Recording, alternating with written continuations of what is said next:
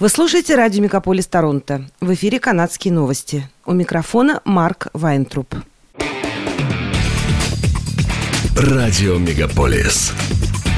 Канадские новости. В эфире канадские новости. У микрофона Марк Вайнтруп. В Онтарио, в регионе Москока, из-за вспышки COVID-19 закрыли летний лагерь Москока Woods Camp – Руководство лагеря сообщило, что к концу четвертой недели с момента начала работы в лагере зарегистрировали несколько случаев заболевания. Один случай заболевания выявили в ходе тестирования на пятой неделе работы. Руководство лагеря сотрудничает с местной службой общественного здравоохранения. Родителей просили забрать детей из лагеря как можно скорее. Сотрудники лагеря сообщили, что родителям вернут средства за неделю. На этой неделе в Канаду доставят 2 миллиона 300 тысяч доз вакцины Pfizer. В страну уже доставили 66 миллионов доз вакцин от коронавируса. Этого достаточно, чтобы сделать прививки всем желающим канадцам. Провинции и территории могут использовать эти дозы, если им понадобится больше вакцин от коронавируса. На прошлой неделе главный санитарный врач Канады Тереза Тем предупредила, что в Канаде может наступить четвертая волна пандемии, если ограничения снимут до того, как вакцинируют достаточно для достижения коллективного иммунитета канадцев. По состоянию на начало этой недели более 80% жителей Онтарио от 12 лет и старше получили одну дозу вакцины от COVID-19. Почти 64% прошли полную вакцинацию. Цены на жилье в Канаде вряд ли станут ниже. Средняя цена продажи дома в июне в Канаде составила 679 тысяч долларов.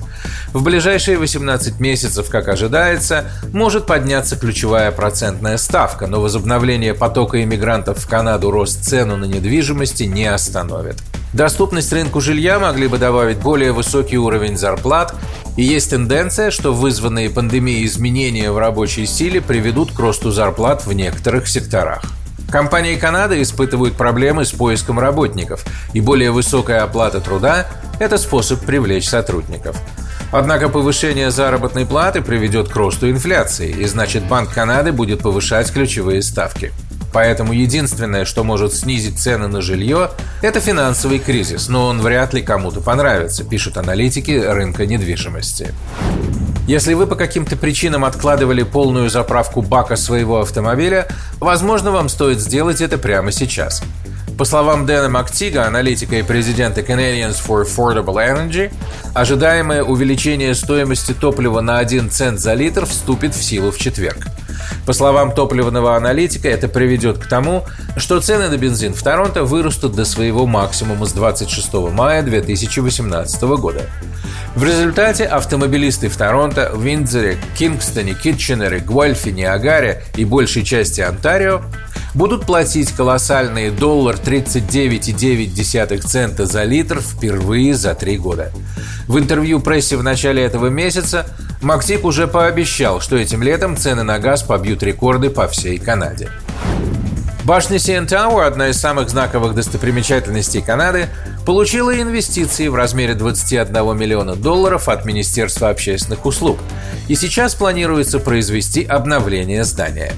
Проект модернизирует смотровую площадку башни и увеличит внутренний обзор с помощью полностью обновленного пространства – Другие дополнения к популярному туристическому объекту будут включать в себя огромный стеклянный пол и интерактивные видеостены, которые позволят гостям провести время незабываемо.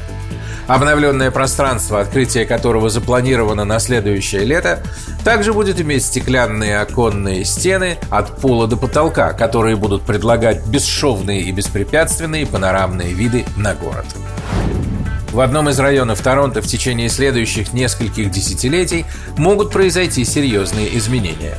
Более 500 акров земли вокруг аэропорта Даунсвью и парка Даунсвью отдадут под строительство жилой и нежилой недвижимости.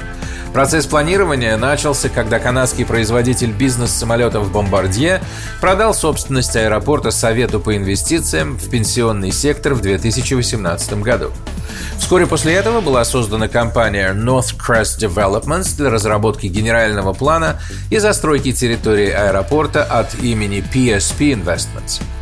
Аэропорт Даунсью закрывается в 2023 году. Сейчас IDA Downsview готовит предложение для города Торонто и ждет отзывов о планах на недвижимость. Любой желающий может оставить свои комментарии и предложения, заполнив анкету, пишет портал Тарантовка. Это были канадские новости, у микрофона был Марк Вайнтруп. Оставайтесь с нами, не переключайтесь, берегите себя и друг друга.